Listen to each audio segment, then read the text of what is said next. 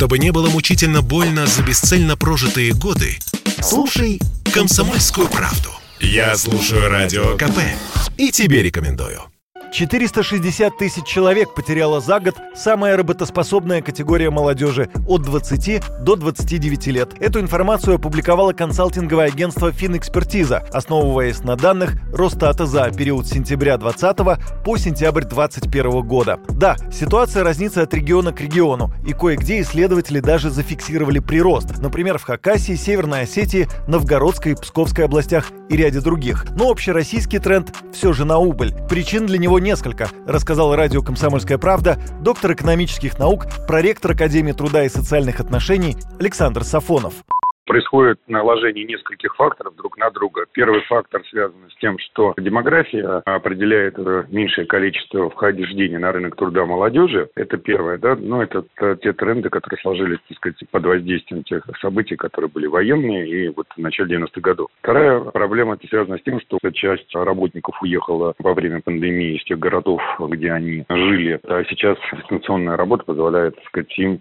трудиться не в тех регионах, где они, например, были в Москве там, или Санкт-Петербурге, а еще в каких-то регионах, которые ближе к ним находятся, более выгодны, например, по условиям э, занятости. Поэтому вот все эти факторы, так сказать, определяют то, что у нас сегодня возник э, в ряде отраслей серьезный дефицит кадров, Напомню, смертность населения России в 90-е годы превышала рождаемость в полтора раза. В 92-м естественный прирост населения впервые с Великой Отечественной войны сменился убылью. Если 80-е стали эпохой последнего советского бэби-бума, то в непредсказуемые 90-е россияне решались рожать детей гораздо реже. Последствия этой демографической ямы эксперты наблюдают уже второе десятилетие.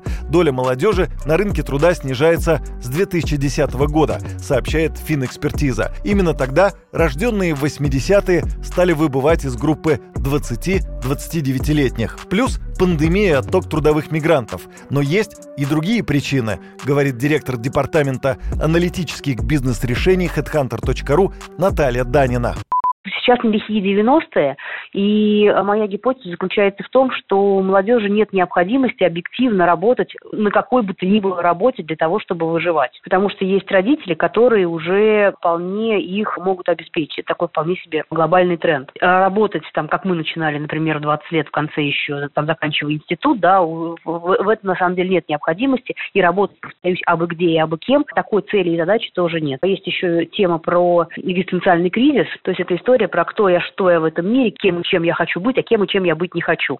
При этом всего работающих россиян во всех возрастных группах за тот же год стало больше почти на 2 миллиона человек. На рынок труда уже вышло поколение двухтысячных, куда более многочисленнее, чем предыдущее. Есть и другой повод для оптимизма. Когда молодежь в дефиците, наниматели, возможно, наконец перестанут отказывать в работе старшему поколению только лишь из-за возраста.